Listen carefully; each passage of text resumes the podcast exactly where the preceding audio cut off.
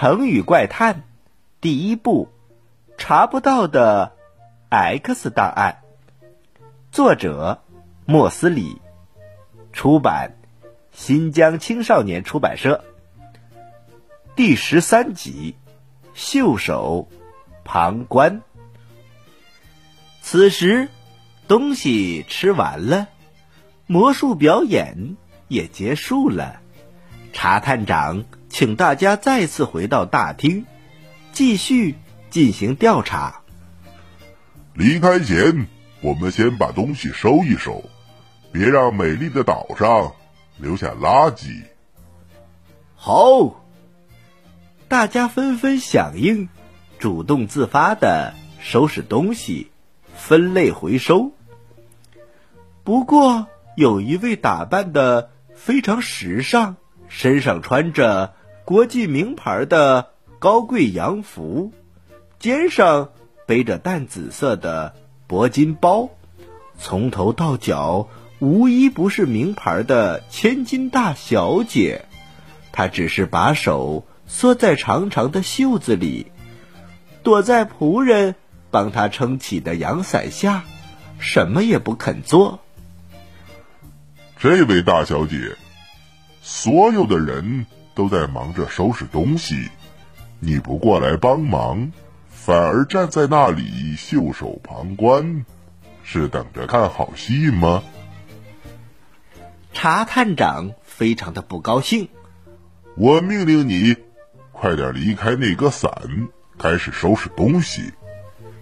这位大小姐神情非常的高傲，她看了看满地的垃圾。哼，你算什么东西，也敢命令我？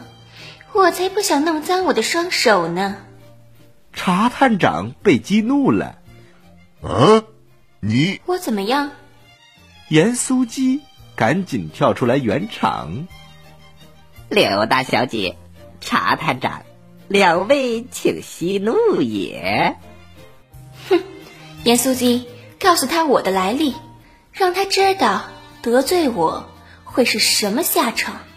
柳大小姐边说边瞪着查不到查探长。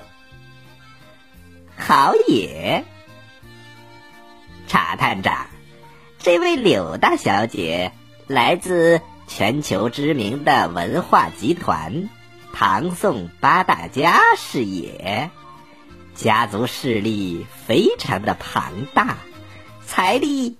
也很雄厚。盐酥鸡贴在查探长的耳边，小声地说：“就连岛主都不敢得罪他也。”查探长听完之后，生气的把脸扭了过去。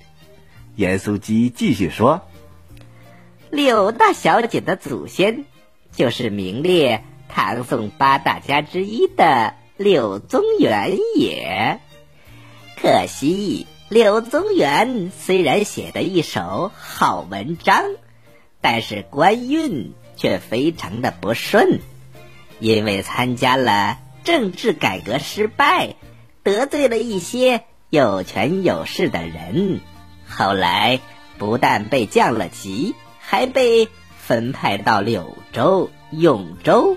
这些偏僻蛮荒的地方去做官，就这样，柳宗元不但身心受到煎熬，母亲的过世更让他深受打击。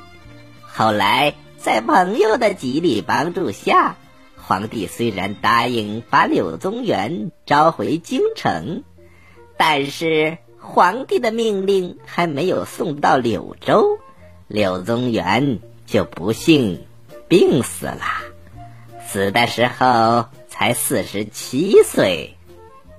柳宗元的好友韩愈知道了这个消息之后，非常的伤心。他在祭文当中写道：“柳宗元才华洋溢，却无法施展抱负。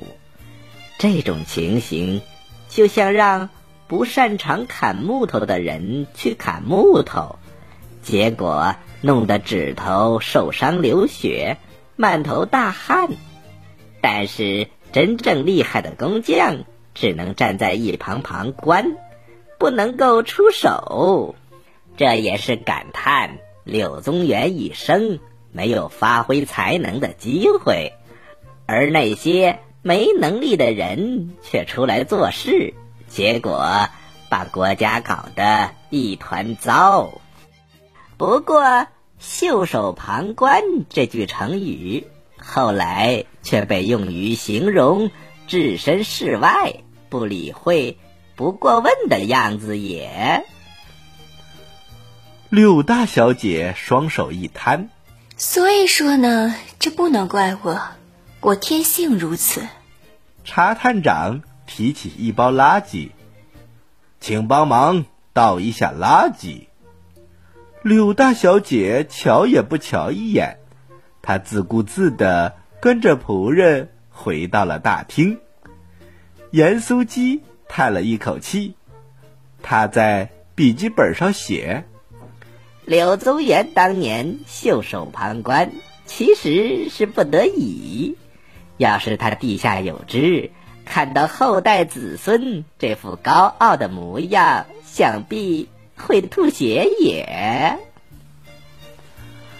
好了，小朋友们，这个故事的成语叫做“袖手旁观”，意思是把手缩在袖子里，在一旁观看，形容置身事外、不过问的意思。同义词有冷眼旁观、坐视不救、作壁上观、漠不关心、置身事外、隔岸观火。反义词有。打抱不平，见义勇为，拔刀相助。